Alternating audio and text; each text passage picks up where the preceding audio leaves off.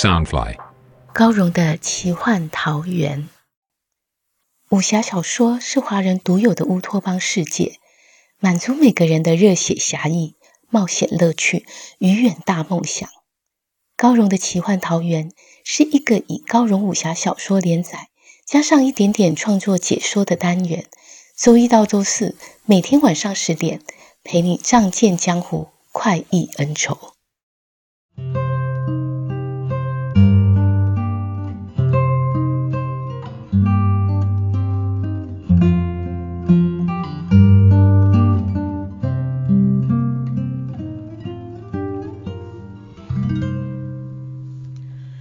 到高荣的奇幻桃源。大家好，我是高荣。今天要陪你聆听的是《残天阙》第二季六十一集。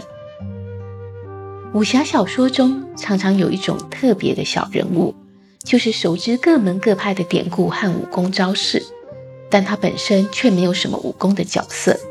最有名的就是《多情剑客无情剑》里的白晓生了。另外还有一个是《天龙八部》里的王语嫣，剑阁比武大会上，我也写了一个这样的角色。千文生的取名就跟白晓生有点呼应的意思，但我写这个角色并不是要仿效白晓生的形象，事实上只是因为残天阙架构太庞大，有时要借由第三者来描述各个势力的关系，读者才比较容易看得明白。所以我就塑造了这个多嘴的人物千文生。我自己并不是一个特别幽默搞笑的人，千文生算是我所写的第一个有点趣味的角色，在当时也算是自我的一种挑战吧。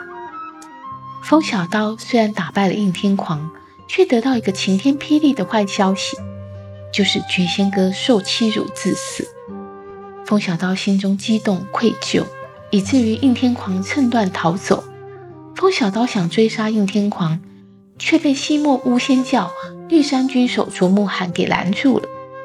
卓木罕一副跃跃欲试的想和风小刀比试武功，这两大高手一个使长枪，一个使刀，这一番刀枪对决，真的会像青文生说的“刀不如枪，风小刀必输无疑”吗？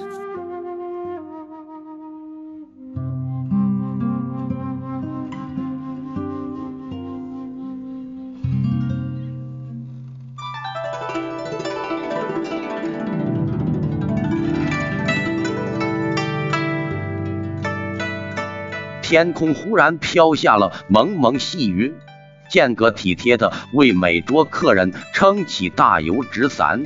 台上对战的身影却隐没在雨雾、枪光、刀影里，众人只能看见蓬蓬雨粉，看不清精彩的刀枪来往，都恨这场雨扰了兴致。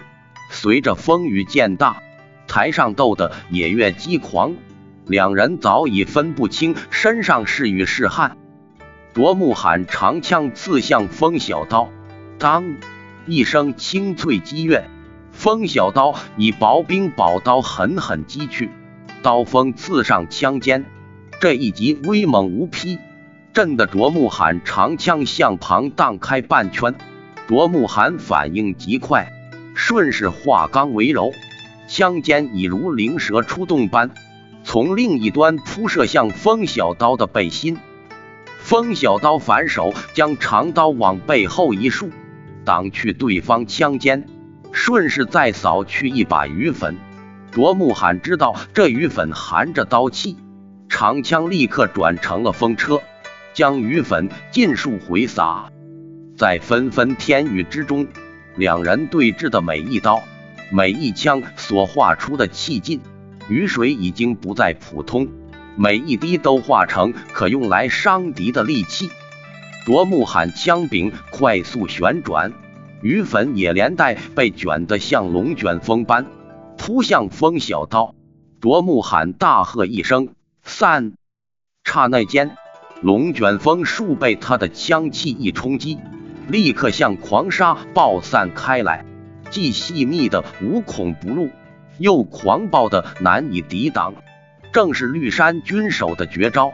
从大漠风暴领略而来的风卷狂云十八式，风小刀见漫天雨粉夹着无数枪光迎面杀来，拼命舞刀相应，又似要将对自己的恨一股脑儿全发泄出来。刀刀疯狂宇宙，表面看来虽精彩厉害，但无欲刀法原本已轻巧见长，遭遇强敌更该潇洒大度。如此急攻猛攻，实是犯了大忌。他无论如何也使不出一半功力，以致蝶遇危险。到后来，都是在急迫中硬挡而过。风小刀内心如火焚烧，脑中纷乱无比，不断盘旋着自责话语。想到我为救菊姑娘而害死了小蝴蝶，心中便暗暗恼怒菊姑娘对他的好意一直拒于千里之外。他想起两人画舫重逢，情曲相赠，聚合同求，舍命相救。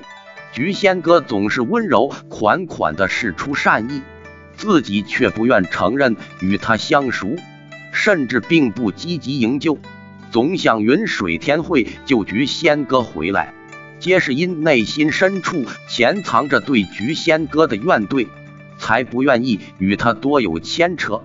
不料今日却听到这噩耗，才发觉自己的心胸竟如此狭窄，他不由得全身冰寒，恨悔莫及。悲伤想到菊姑娘为了保护我，才落得如此悲惨下场，我为何这样对他？我万死都不能赎罪。对于菊仙哥落入山贼出身的应天狂手中，会受到什么样的折磨？他想都不敢想，如此沉重的罪疚，令他痛苦的生不如死。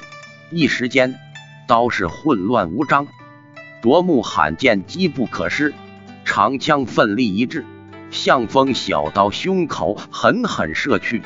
啊！台下众人见风小刀救了田文慈，又见卓木罕是外邦人士，皆盼风小刀能获胜。此时见他陷于危厄之中，同声惊呼起来：“这枪尖只要再往前半分，风小刀的胸口立刻就是个大大的透明窟窿。”卓木罕却是掌中生出一股吸力，将长枪吸了回来，顺势再向后一掠，身子一个拔高，飞至兵器木架上，居高临下的大声呼喝：“两百招！”他伸出手掌，用力抹甩去脸上的雨水、汗水，朗声笑道：“今日打得真痛快，能和我过上两百招而不败。好小子，你叫什么来着？”我卓木罕不约无名之辈。风小刀抬头仰望，昂声道：“在下风小刀。”卓木罕用内力将声音远远传了出去，叫台下众人都听见。道：“你今日心不在焉，对我实在太不尊重，再打下去也没多大意思。此刻暂且罢手，来日西莫先掏峰顶再行比试，到时我会请各位英雄好汉前来做个见证。”说罢，左足一点，便飞身而去。台下众人见卓木罕胸怀大度，均爆出如雷喝彩。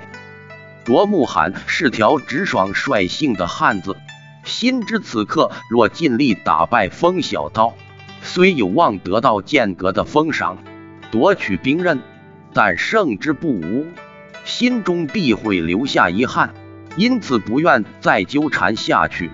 对他而言，找到可验证武道的对手，实在是比剑阁封赏有意思多了，便当众定下比武之约。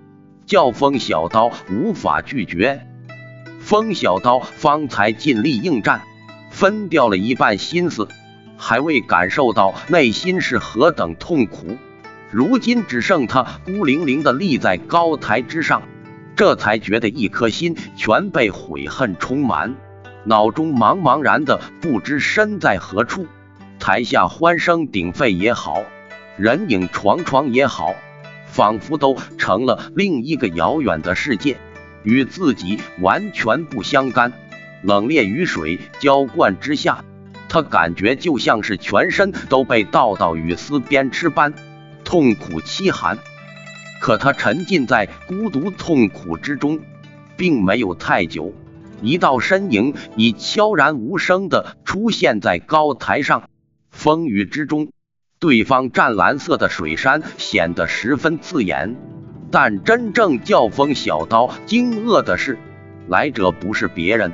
竟是玉冰华，眼前之人刚毅剽悍，浑身迸发极大的杀气，深邃的眼神蕴藏一抹极深的恨意，就像锋利剑芒，穿透重重雨帘，欲置他于死地。风小刀被玉冰华的金光寒芒刺的头脑清醒了不少，心想：玉冰华的眼神从来都这般锐利，还是特别恨我。可他为什么恨我？我和他从前连话都没说过，他又是小蝴蝶的大师兄，和我同属三无派，他的杀意却比卓木罕还凌厉。他直觉感到对方的腾腾杀气是冲着自己来的。他本欲开口相问，在玉冰华强大气势的压迫之下，已无分说的余地，身旁的种种皆已模糊。眼中只存在玉冰华，慢慢的、慢慢的拔出了腰间佩剑和利剑透出来的闪闪冷光，那极慢的动作，像在预告当剑尖完全出鞘时，就是自己的死期。冰上剑出鞘了，台下有人先喊了起来，这一喊在众人惊叹之中，很快的就转成了鸦雀无声。方才风小刀和卓木罕的打斗让人热血沸腾，欲罢不能。现在和玉冰华的打斗却让人屏住呼吸，连大气都不敢喘一口，生怕惊扰了台上之人。谁都看得出，这不是点到为止的比试，而是一场你死我活的决斗。谁都觉得风小刀要逃就该趁现在。一个是救人的少年侠士，一个是名震江湖的大侠。本来台下观众都满心想看热闹，此刻竟盼望谁也别出手。更庆幸不是自己在台上，否则在这么可怖的压迫下，真是连逃命的勇气都没有了。玉冰华长剑拔出的刹那，一道蓝光像闪电般化开漫天雨飞。原本阴暗的天地骤然亮起，照得高台尽沐在一片蓝雨之中，甚是冷艳奇诡，仿佛台上只是虚幻。玉冰华冷冷的道：“你我之间正好做个了断。”话声甫落，一招玉骨冰心正面冲出惊天剑光，不带任何花巧，就逼得风小刀在庞大的剑气压迫下。没有半点进招的可能。